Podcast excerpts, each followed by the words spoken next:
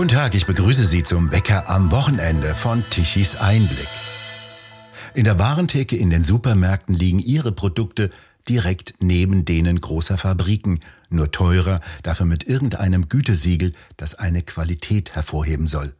Doch letztendlich kauft der Kunde meist das preiswertere Produkt. Regionale Erzeuger gehen oft leer aus, können nicht mit Weltmarktpreisen mithalten, schon gleich gar nicht unter Maßgaben eines irre gewordenen Staates, der immer neue, teure Verordnungen, Vorschriften und Verfügungen über die Bevölkerung ausschüttet. Das betrifft die Landwirtschaft und das Handwerk. Wie sieht die Zukunft der Landwirtschaft, der Nutztierhaltung und des Handwerks in der ländlichen Region aus?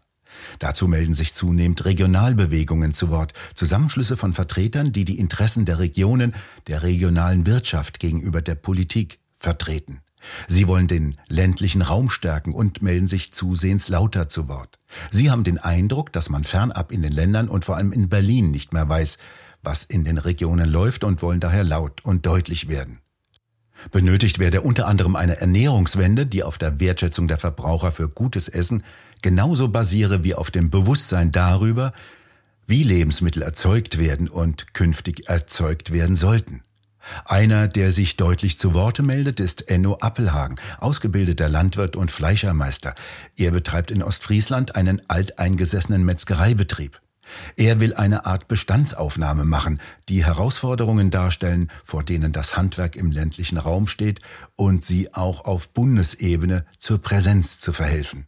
Ansonsten, so befürchtet er, stünden Handwerke und regionale Lebensmittelproduktion vor dem Aus. Die Politik müsse die passenden Rahmenbedingungen schaffen, um die bäuerliche Landwirtschaft weiter zu stärken, sagt er. Dabei helfen auch nicht immer wieder neue Siegel, die letztendlich nichts aussagen. Nein, in den letzten Jahren war das so geprägt, dass äh, es immer darum ging, viel und schneller zu produzieren. Und das hat dazu geführt, dass eben oft die Tiere überfordert worden sind. Der Gesundheitszustand äh, wurde aus dem Blick verloren und der Tierschutz. Und da muss man zu neuen Veränderungen kommen. Aber bisher gibt es doch Zeichen, Qualitätsgütesiegel, wo der Verbraucher sich danach orientieren kann, ob das Tier aus einem guten Stall kommt, ob es ein gutes Leben hatte. Äh, ist das nicht genug? Die ganzen Siegel, die da sind, habe ich kein Vertrauen dazu. Nach jedem Skandal, nach jedem, nach jeder, äh, immer wenn wieder was passiert ist, äh, kam ein neues Siegel. Alles sollte immer nur dazu dienen, wir haben hier wieder etwas gemacht. Verändert worden ist aber nichts.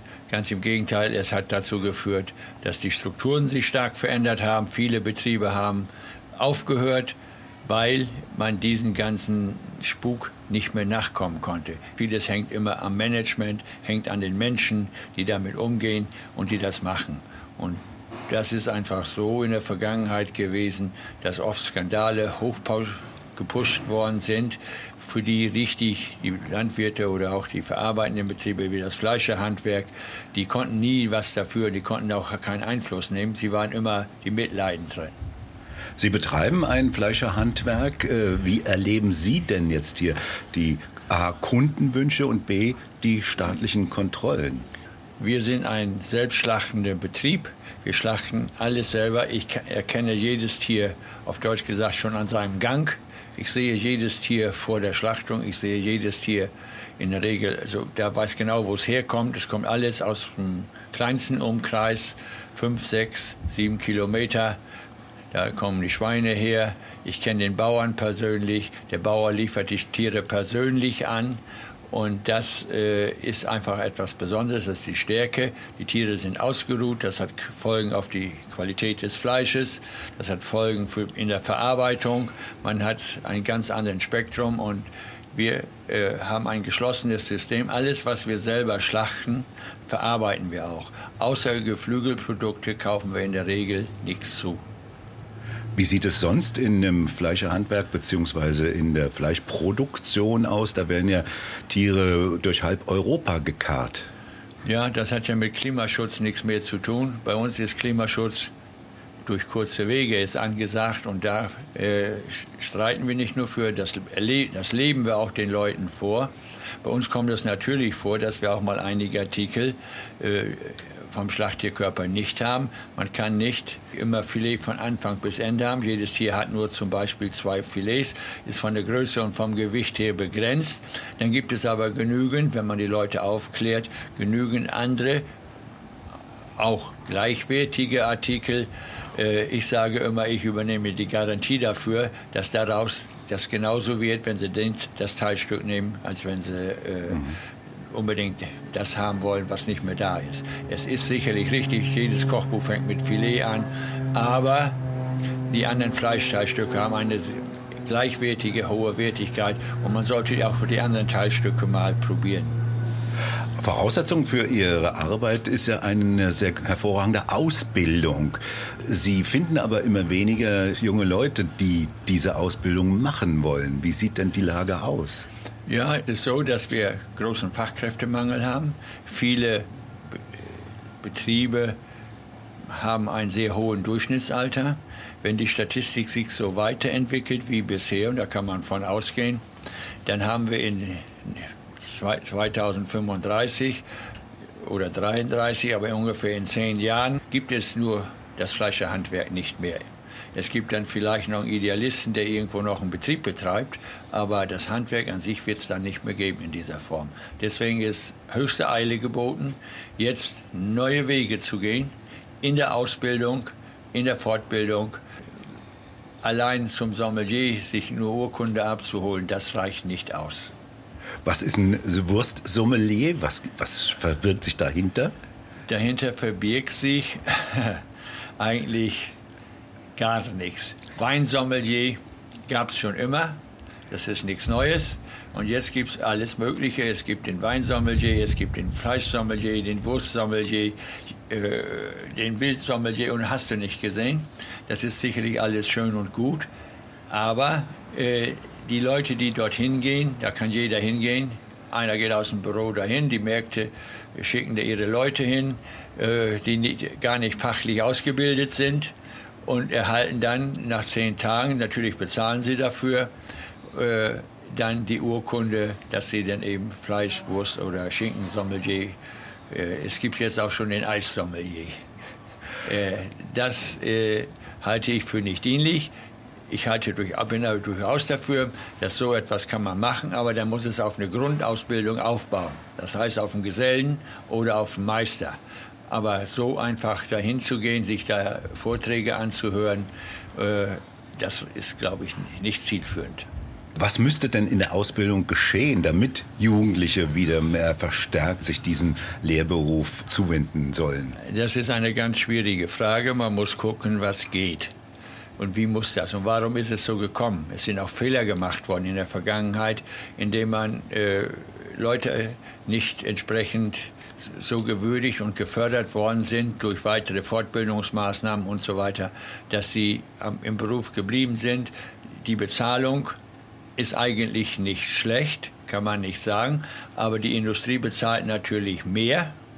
Und dann verwundert es einem nicht, wenn die Leute dann abwandern in die Industrie. Wir sind, haben zwar normale Öffnungszeiten, wir arbeiten von morgens bis abends, aber wir haben keine Nachtöffnungszeiten. Wir sind handwerklich unterwegs. Wir haben einen Tag in der Woche geschlossen. Den Montag ist der Laden geschlossen. Das ist unser Schlachttag. Da bereiten wir wieder alles neu vor. Wir machen am Wochenende auch immer so sind wir aufgestellt und das schon seit einigen, ich kann sagen zig Jahren, dass wir am Wochenende versuchen Ausverkauf zu machen und jede Woche mit neuen frischen Produkten aus der Montagsschlachtung wieder anfangen. Das kann dann natürlich passieren, dass Sie am, Mond, am Dienstagmorgen nicht alles da haben. Das ist aber normal. Der Kunde, der weiß das. Der weiß auch, wenn wir montags geschlossen haben, warum wir geschlossen haben. Besondere Schwierigkeiten bereitet Ihnen ja ein ausufernder Staat, der mit ständig neuen bürokratischen Vorschriften Sie überzieht. Wie schaffen Sie das denn dann eigentlich noch? Ja, die Bürokratie ist ziemlich unerträglich. Das ist einfach so. Man kann seiner Arbeit als Handwerksmeister kaum noch nachkommen. Man verbringt mehr Zeit am Computer mit allen möglichen, auch irrsinnigen Aufzeichnungen. Äh, dreimal am Tag abzulesen, ob das Kühlhaus die Temperatur hat, das dürfte ja wohl ziemlich als bezeichne ich persönlich als schwachsinnig. Wenn einer im Kühlhaus ein- und ausgeht, der Thermometer neben der Tür hängt, dann sehe ich beim Rein- und Rausgehen, welche Temperatur das Kühlhaus hat. Und wenn es dann nicht in Ordnung ist, dann würde ja völlig reichen, wenn man aufzeichnet, wann es nicht in Ordnung ist. Und das liegt ja im eigenen Interesse, dass man dann, wenn die Kühlung nicht in Ordnung ist, zum Beispiel sofort den Kühlmechaniker kommen lässt. Was wollen Sie denn anstoßen? Was soll geschehen? Was wir anstoßen wollen, ist erstmal auf die Herausforderungen, vor denen wir stehen, erstmal deutlich zu machen. Die Herausforderungen bestehen ja in der Landwirtschaft, die bestehen in der, im Fleischer- oder im Ernährungshandwerk, aber auch im gesamten Handwerk im ländlichen Raum. Es, die gleiche Probleme gibt es auch bei der Tierarztausbildung. Wir haben ja kaum noch Veterinäre, äh, die fachlich so sind, dass sie sich auch an einem Großtier behandeln können.